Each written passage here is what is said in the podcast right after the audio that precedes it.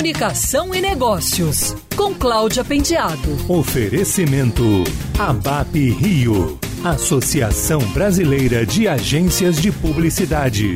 37 estrategistas de sete agências de publicidade, todas do grupo Publicis, se uniram e produziram um estudo chamado Desiguais Desafios de sete grupos minorizados no Brasil em tempos de Covid-19. Os estrategistas ouviram 50 especialistas na temática da diversidade e representantes de cada um dos seguintes grupos: LGBTQIA, mulheres, negros, pessoas com deficiências, imigrantes e refugiados, autônomos e pessoas com mais de 60 anos. O estudo vai ser usado para ajudar as agências a ajudarem seus clientes a compreender melhor como esses grupos foram afetados pela pandemia e, a partir disso, criar estratégias, projetos e novas pegadas na comunicação. De uma maneira geral, as desigualdades se inflamaram durante a pandemia.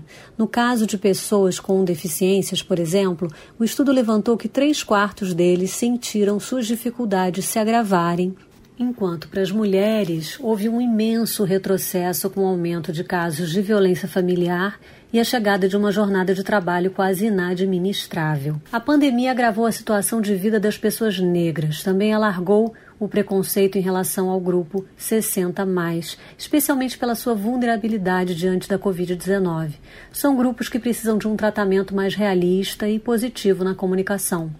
No caso da imensa parcela da população brasileira composta por autônomos, mais de 50%, o maior impacto da pandemia foi na renda e no caso da população LGBTQIA+, 44% tiveram as suas atividades profissionais suspensas durante o isolamento.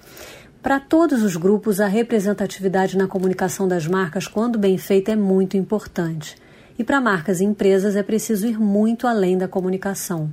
O Eduardo Lorenzi, CEO da Publicis Brasil, que liderou o trabalho dos estrategistas nas sete agências, comenta o resultado. É surpreendente reparar no estudo que todos os problemas que afetam os grupos minorizados no país, na verdade, já existiam antes da pandemia, mas eles foram agravados por ela. É, superar essas desigualdades né, é uma tarefa que exige ações do governo, da sociedade, mas também da iniciativa privada. Pelo poder econômico e relevância né, que as empresas têm na vida das pessoas, elas podem desempenhar um papel de protagonista nesse processo. Então, para as marcas, o que o estudo mostra é que fica a mensagem de que as pessoas esperam delas delas uma comunicação que reflita as práticas inclusivas, mas também que dentro de casa, em toda a cadeia que elas operam, também a diversidade e inclusão seja levada em consideração.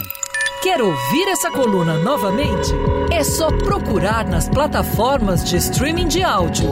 Conheça mais dos podcasts da Band News FM Rio.